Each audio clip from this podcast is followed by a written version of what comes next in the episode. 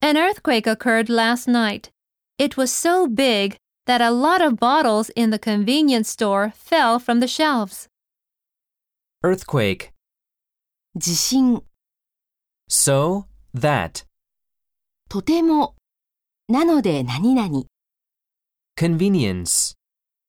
便利、 Fall.